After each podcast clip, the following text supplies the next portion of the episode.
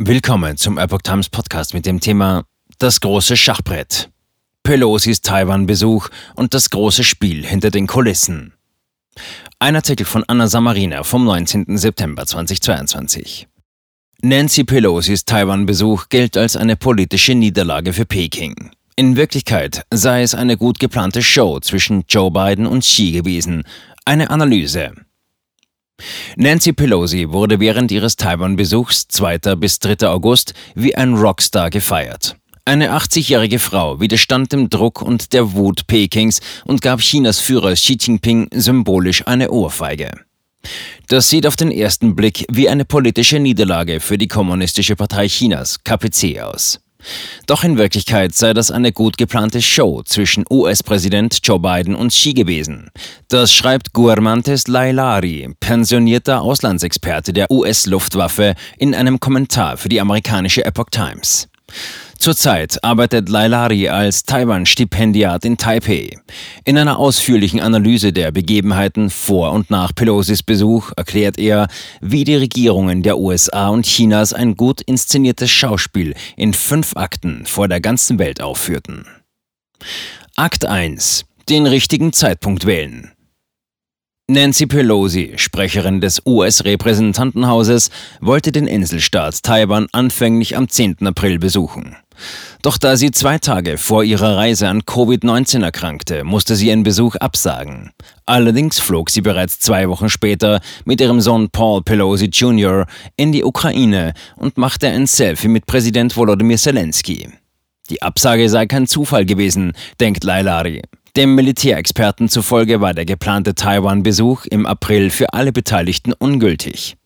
So hätten sich die KPC und die Volksbefreiungsarmee VBA zu damaligem Zeitpunkt noch nicht genug auf die Medienkampagne und militärischen Vorhaben vorbereitet. Außerdem befand sich Shanghai damals im Lockdown, was zu Verzögerungen im Schiffsverkehr führte, die Transportwege waren blockiert.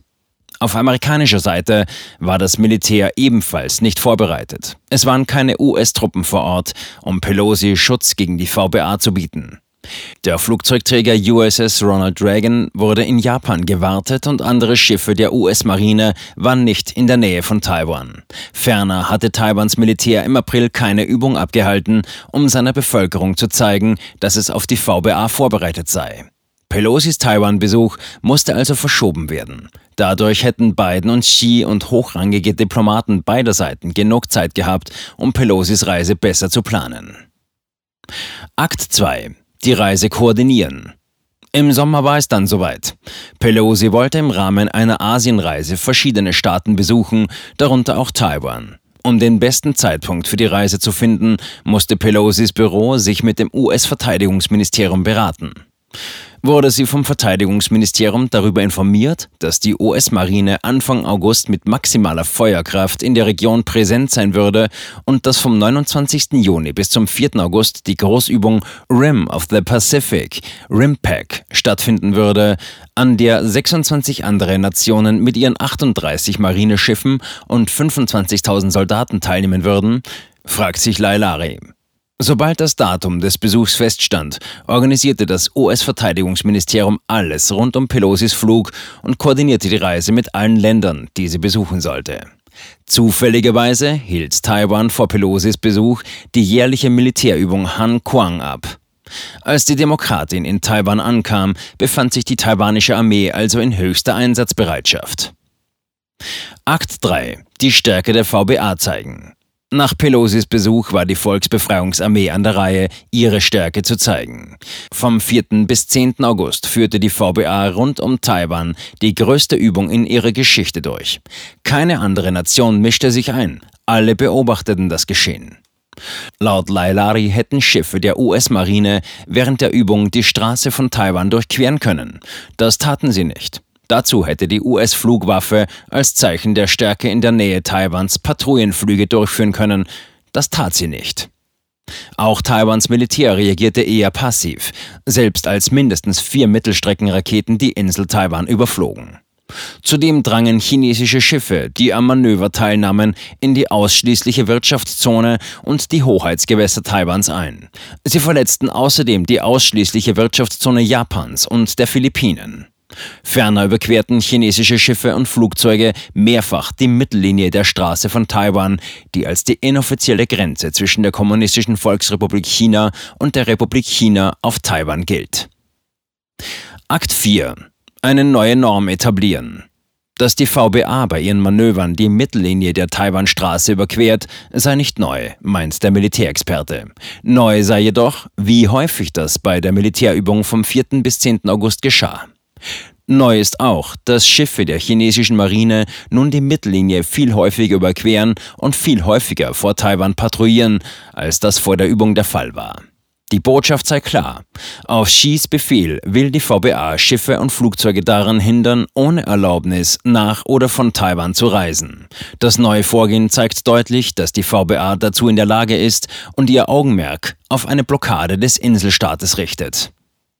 Lailari fragt sich, ob die USA, Japan, die Philippinen und Taiwan diese neue Norm der VBA akzeptieren werden. Sollten sie es tun, sollte man nach dem Grund fragen.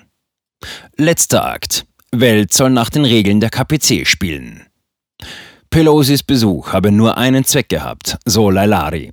Er sollte die Voraussetzungen für eine langsame Eskalation der Ereignisse schaffen, was faktisch zu einer Blockade Taiwans führen würde.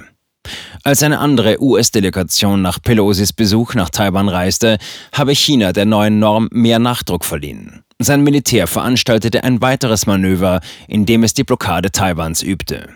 Nach Lailaris Ansicht werde Xi nach den Wahlen in den USA und Taiwan und dem 20. Nationalkongress der KPC im Herbst 2022 über den Zeitplan und das Tempo der Strangulationsstrategie entscheiden.